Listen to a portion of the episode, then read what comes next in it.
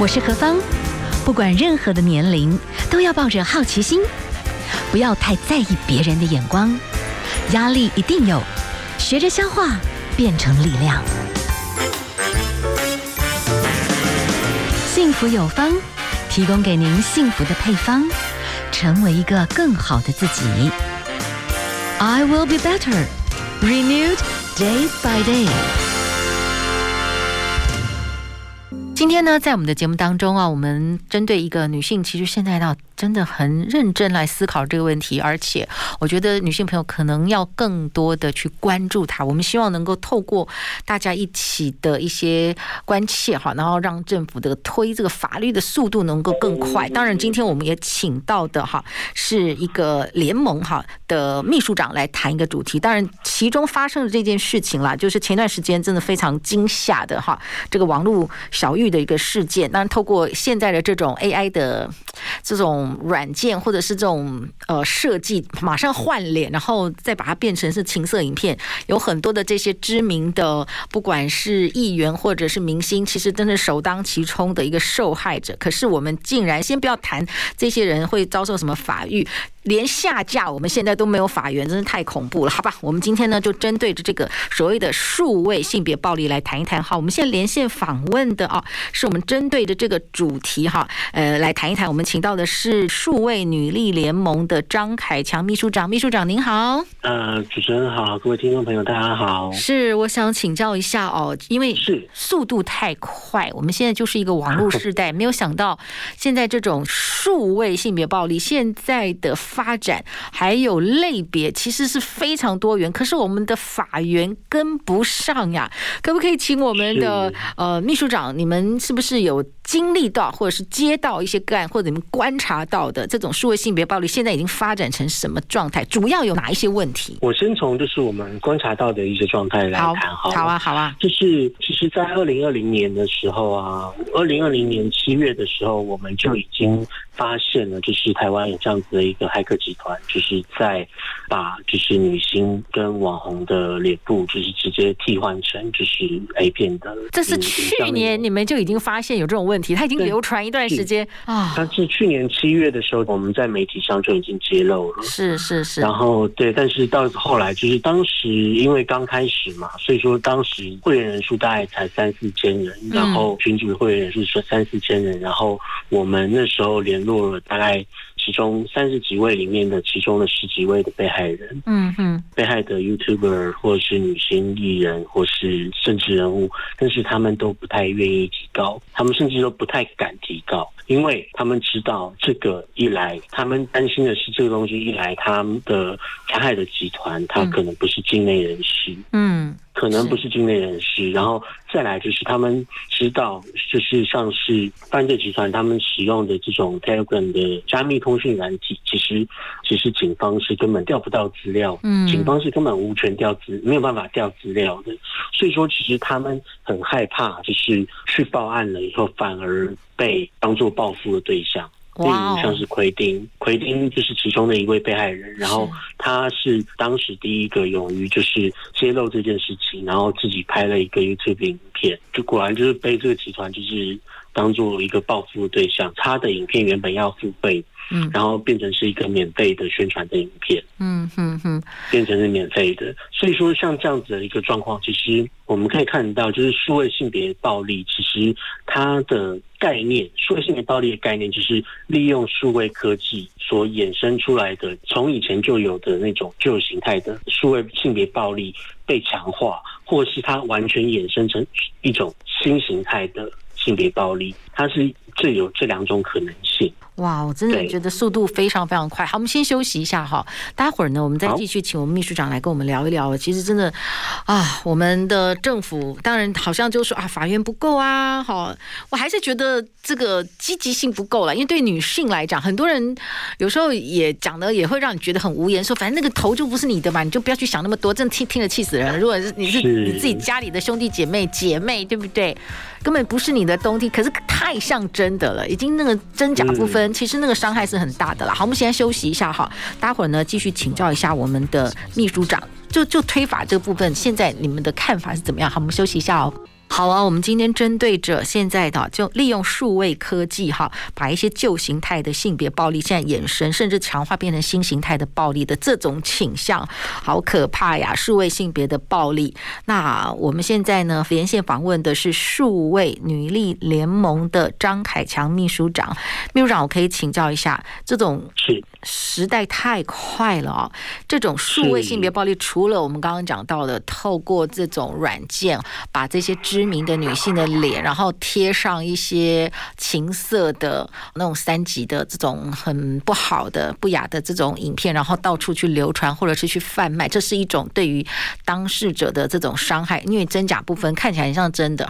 大家就算好像觉得知道是假的，但是好像这些人花钱买的人也买的不亦乐乎啊！我不知道说现在这种性别的数位性别暴力，除了这种形态，是不是还有衍生其他的类别？嗯，其实衍生出来非常非常多的类别哦，嗯、就是像是，可是其实在国外，其实像现在到目前为止，其实都没有一个很明确的界定方式。嗯，像是联合国消除对于妇女一切形式歧视暴力公约。CEDAW 公约是这个，应该很多观听众朋友可能也有听过。嗯，那这个公约其实它是一个一个国际法的框架，缔约国就是都要去遵循。呃，因为这个公约已经签二三十年了，所以说它其实每年都需要有一些充。那它只有在二零一八年的时候补充了一句话：数位性的暴力是指发生在网际网络或数位空间的暴力行为。嗯嗯，就这样子。所以，所以我们就知道，就是像现在这样子的一种数位性别暴力。是因为它的太阳太多太复杂了，对，所以说他们就是在国外，其实现在也没有一个很结构化的定义方式。嗯，但是我们在台湾，在台湾我们蛮感激，就是我我国政府其实呃，在今年的二月三号的时候，他们有推出了一个数位性别暴力的定义太阳与内涵说明。嗯，那这份。的说明里面，他们提出了十种数位心理暴力的太阳。嗯，这边我就不先，我就不多说，因为太有点复杂。是，但是我们其实要跟各位讲的是，就是即便行政院他们有推出这样子的太阳，但是他们的罗列方式其实有有点太过扁平，然后也出漏太多。嗯，像是小玉这次的案件，其实就没有被包含在他们的范畴里。嗯，所以说像这样子的一个数位性别暴力数位女力联盟，我们曾经花了大概一年多两年的时间，我们收集整理出来了大概五种类型，嗯，五种大类型。是第一个是基于性别的隐私权侵害。嗯哼哼，就是行为人根据你的性别，然后对于你做一些隐私权的一些不法侵害行为，是，然后再来是基于性别的仇恨言论与行为。那像基于性别的仇恨言论与行为，就是例如像是。针对个人的性别贬义，或是针对个人的强暴或死亡威胁，嗯哼，这些其实都可以有相关的，就是可能像是妨害名誉罪之类的，嗯、呃，可以处罚。但是比较重要的一个点是，如果是非针对个人，而是针对一个群体，嗯，像是就是母猪母猪夜里哭哭，嗯，这种母猪教的言论。其实他现在其实像这样子针针对一种群体的数位性别仇恨言论，它透过网际网络的传播越来越广泛，然后凝聚成一种社会氛围的时候，其实它没有任何的法律可以规范。嗯嗯，这就是为什么我们数位民意联盟我们是在推动平等法或者是反歧视法的一个原因。然后再来呢，另外一种太阳就是数位性骚扰跟虚拟性侵。我不知道各位就是有没有听过所谓的 AirDrop 痴汉，就是透过手机的 AirDrop 功能，嗯，然后在半径九公尺的范围内随机的传输呃生殖器的裸照，然后去吓就是其他不小心收到的人。哦，真的是超变态的，嗯，这种犯罪行为是其实近年来也越来越多，嗯，然后还有另外一种所谓的数位人口搬运的性剥削，还有最后一种是基于图像影音的性滥用。那他最常见的是所谓的性勒索，也只有因为被害人的性私密影像而对被害人进行相关的勒索，例如说，呃，要求复合，或者是要求金钱对价赎回，甚至要求发生性行为。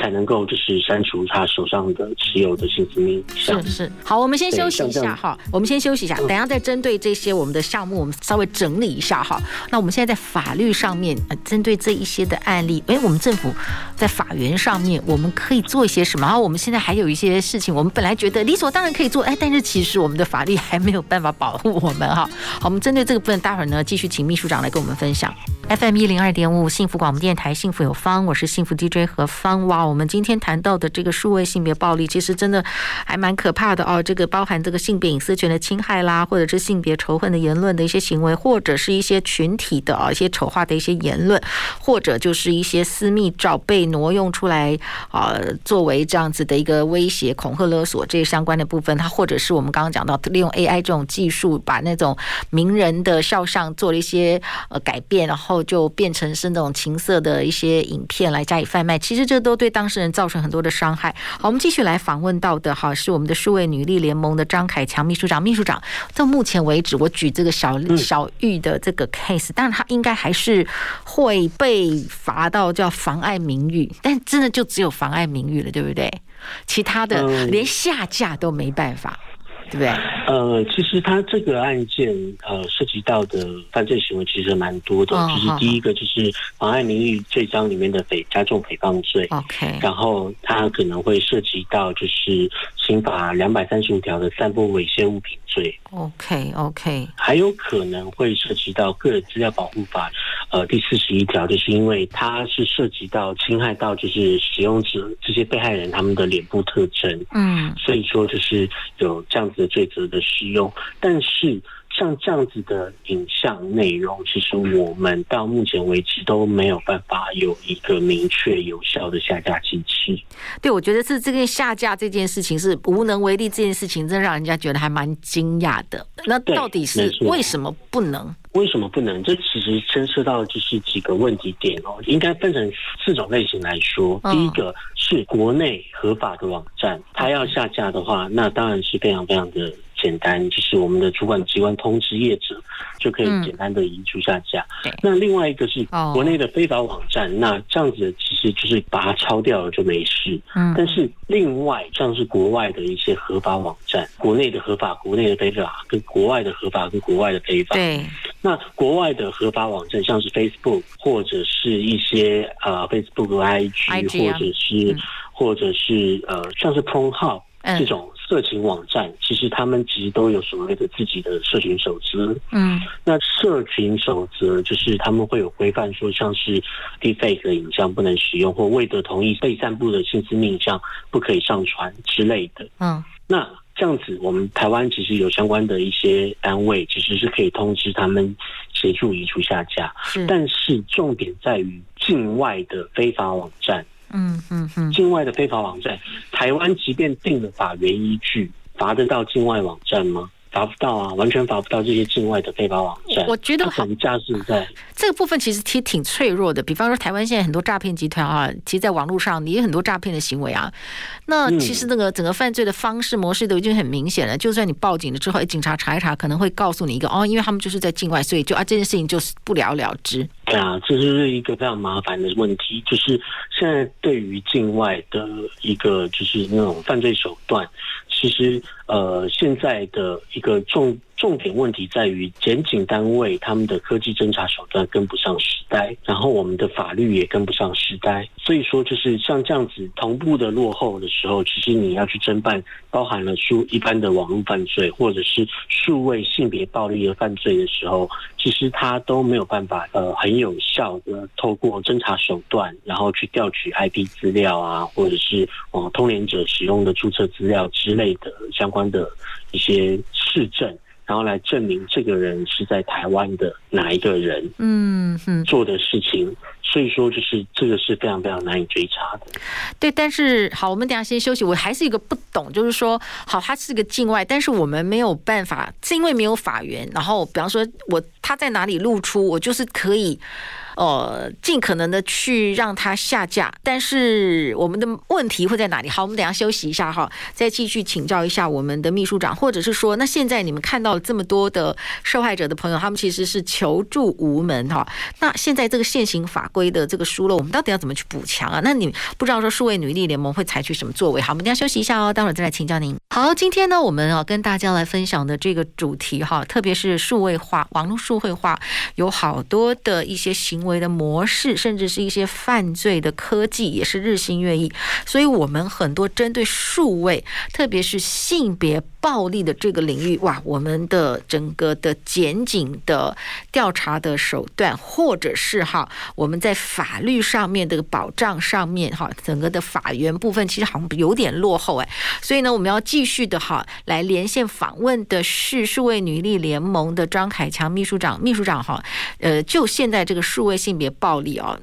你们觉得这样子的联盟，你们观察到这么多的一些案例，你们会建议怎么采取作为，或是你们正在做一些什么？是不是推什么样的法？我知道三读是不容易的一条路，但至少我们知道，你觉得哪些法是在你们的观点来讲，你觉得是值得努力，然后让大家了解的？好。基于性私密影像散布，或者是 AI 技术换脸技术这样子的一种犯罪行为，嗯、其实我们呃已经推动蛮久了，大概至少三五年了吧。是是，就是我们在推动一部叫做《侵害个人性私密影像防治条例》。是是是，对。那这样子的一个防治草案，其实在上一届的立法委员会其实就已经有通过一读了，但是到现在，这二零二零年因为改选以后，就重新届期不连续，哦、所以重新。重新又来过，那现在其实已经有相关的四部的立委版本在立法院等待审议，但是行政院那边就是一直还没有推出就是相关的专案版本，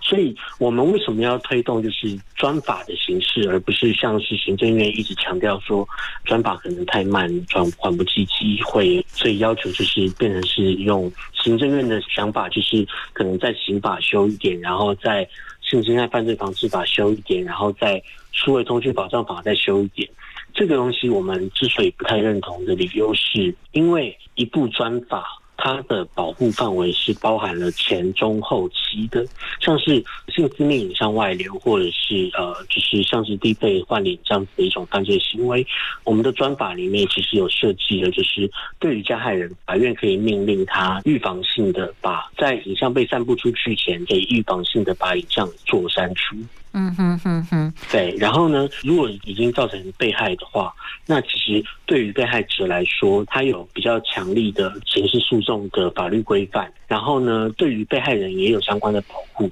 例如说，像是这样子的被害人，不管是性私密影像外流，或是被换脸的被害人，其实他们心理受创其实是非常非常严重的。嗯，但是他们现在台湾的国内的现在的法源依据，除了性侵害犯罪防治法跟家庭暴力防治法以外，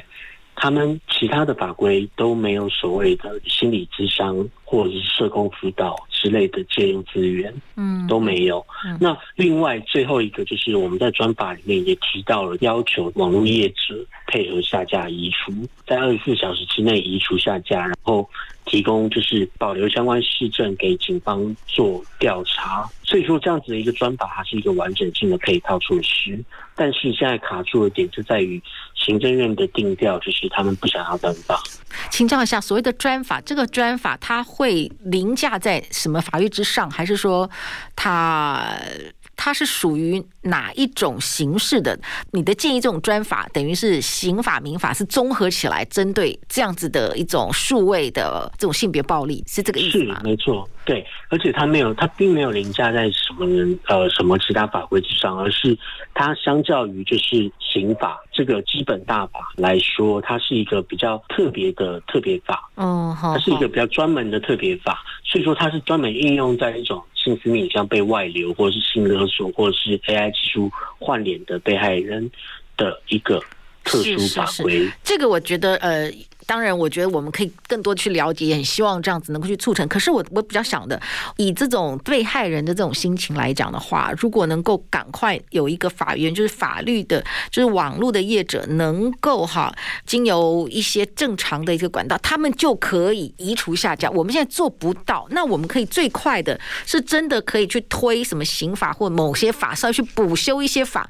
是不是在这个部分它可以比较快速的可以达到这个目标呢？嗯，现在如果说按照行政院的版本的话，他们期待是这样，是期待说。在今年年底的时候，就是数位通讯保障法由国家通讯传播委员会所推动的数位通讯保障法，是他们里面要增加就是这样子类似的相关的条文。是，但是到目前为止来说，第一个条文的内容跟方向完全不确定。哇，就是哇，现在都完全都不确定。呃，然后再来就是，像是一般的法规，其实要通过都很难的。那速通法其实也是一部专法，嗯，那他要透过另外一部专法来抢这样子的一个作为，其实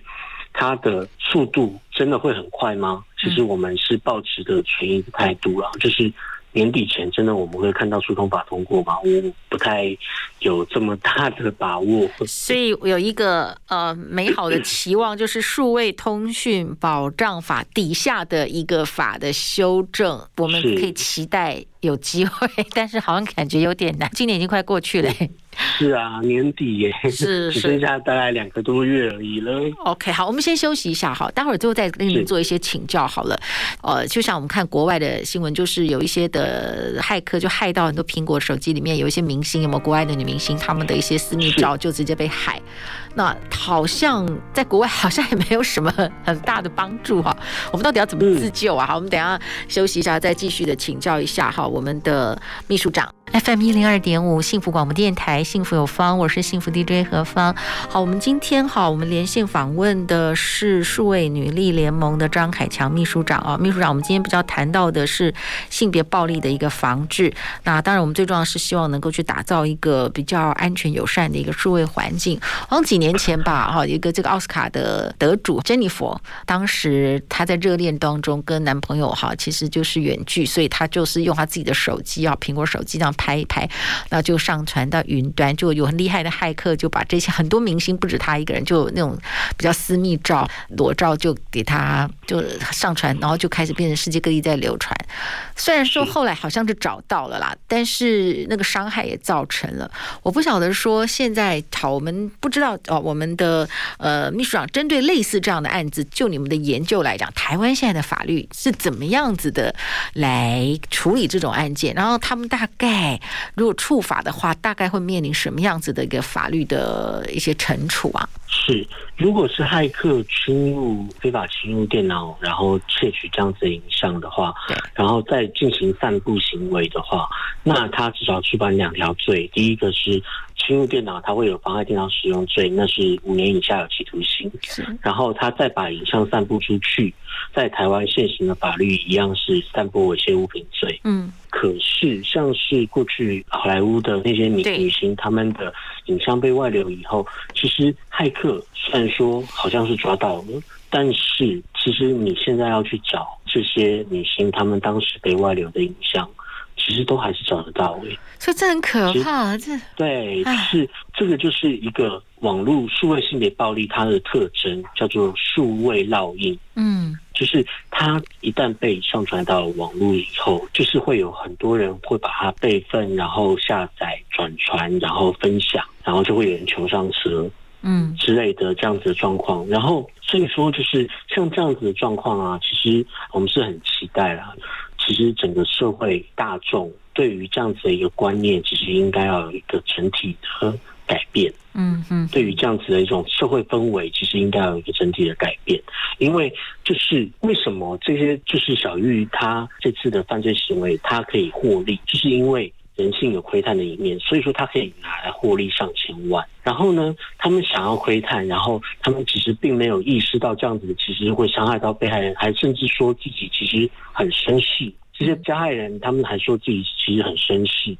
像这样子的状况，其实一方面就是加害者的集团，其实这八千多个加害者，对，其实他们没有意识到，就是这样子的行为，其实对于被害人所造成的伤害来说有多严重。二来就是。像这样一般的就是性私密影像被外流的话，其实我们在很多的新闻案件或者是新闻报道，或者是像是 Dcard 的这种讨论版，我们其实都可以看到，好多人都会在下面求上车，然后就是求传送门，就是求载点，像这样子的一种社会氛围，其实它就是一种父权凝视的社会的一种观看，对于女性女体的一种窥奇意淫想象的一种观看的想法。虽然说他是用 AI 的这种方式，可是我觉得当事者还是觉得很恶心不舒服。那像韩国前几年的那更可怕的就是那个 N 号房，对。那我的意思是说，我等下想请问一下，我们这种法律就你们的判断来讲，台湾有可能走的这么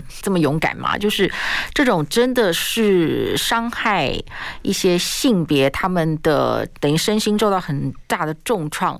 花钱。去进入这种消费网站，然后他明明其实知道这是一种不健康的状态。可是呢，他还是一起，大家有一个共识，那就参与了。那这些去买的人，如果查得出来，可不可以有罚则呢？好，我们等下休息一下了。那我们待会儿呢，再继续的请教一下我们的秘书长。FM 一零二点五，幸福广播电台，幸福有方，我是幸福 DJ 何芳。其实今天我们谈的这个主题，我觉得挺沉重的，但是在这个数位性别暴力的这样子的一个环境当中，这种状况可能会越来越。严重，而且会层出不穷哈。好，刚才呢，我们其实有谈到的，就是其实从韩国的这个 N 号房，那简直已经是可怕到极点，有那种最重度的那个房间，就是完全就是实际的，在网络上这些人花钱窥探一些少女，直接被性侵，这怎么会这么变态哈？那或者是我们现在其实我们知道的这个网络，然后用 AI 技术让一些名人女性真的就是头被移植去，然后流传了很多那种色情。型的图片明明不是这些人，可是你已经很难去证明。那花钱去当会员的人，其实有些也知道那个是 AI，但是还是乐此不疲，觉得哦好 fun 好有趣。那我现在想请教一下，未来法院这些花钱去参与、去享受，让这些被害人觉得身心痛苦，然后收藏传播的人，一旦被查缉，未来有没有可能有罚则？我觉得这个好像从更源头的这个地方，是不是更有震慑的效果？是，其实，在南韩号房事件发生以后啊，在短短的大概三四个月左右的时间，因为这个事件引起太高度的社会共愤，所以说就是他们的南韩的立法机关，所以说在三四个月之内就立刻完成了他们原本也是延宕很久的一个立法过程。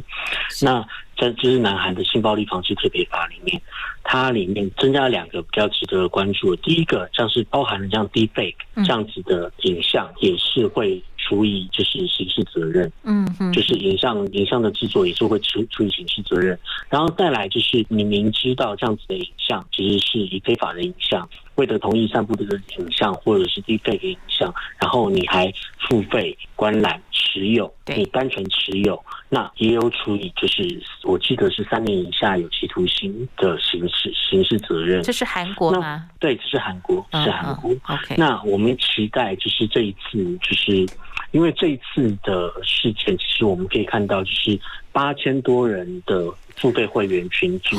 然后对，非常非常离谱啊的数字，然后。他们在群组里面鼓吹，就是他们每个礼拜三，他们有一个活动，是他们会票选下一次他们想要看谁来被换脸。是，然后他们有人就是还有就是付费的克制化，就是克制一个素人，就是可能不是明星哦，可能只是一个素人，是这样子的一个问题。其实这些人他们算不算共犯？嗯，在现在的法理上也许不算共犯，但是他们是不是教唆犯？有可能。所以说，像这样子的教唆行为，未来我们在透过呃，我们在近期之内，就是法务部长有宣示说，就近期之内会有相关的法规出行政院嘛。那我们期待就是可以看到，就是针对这种教唆的、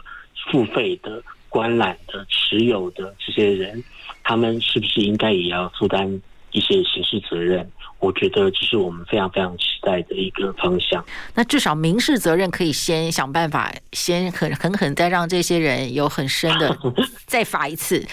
而且可能就是罚十倍。你当时花了多少钱来看别人的痛苦？那现在就用十倍、一百倍的金额来让你自己皮肉痛苦一下。那不知道你觉得你觉得刑事可能未来有可能会这些？比方说，真的就是付费，然后在那边化修的，就是这些的族群，也有可能算是共犯。我们觉得有可能算是教唆犯啦，就是教唆犯。对，就是我们我们期待他是可以在刑事民事上会因此在这次的修法过程中会有一些相关的责任，就是应该负担起的责任。那您刚刚说大概什么时候，我们如果去留意这样子的一个法律的进度的话，我们应该怎么继续去关注这样子的一个事情啊？大概是在什么时刻，我们会稍微可以知道有一个时刻，我们可能可以共同一起来关注，也许可以整个社会大众凝聚的力量，让这个法可以赶快更往前进。嗯，就我们听到的消息是说，就是呃，法务部长蔡清祥其实他有呃收到立委咨询的时候，有承诺说一个月之内就是要提出相关的法律。所以说，就是像这样子的状况，其实我们听到的消息是，应该是十一月的十八号到二十号之间，OK，我们就会看到就是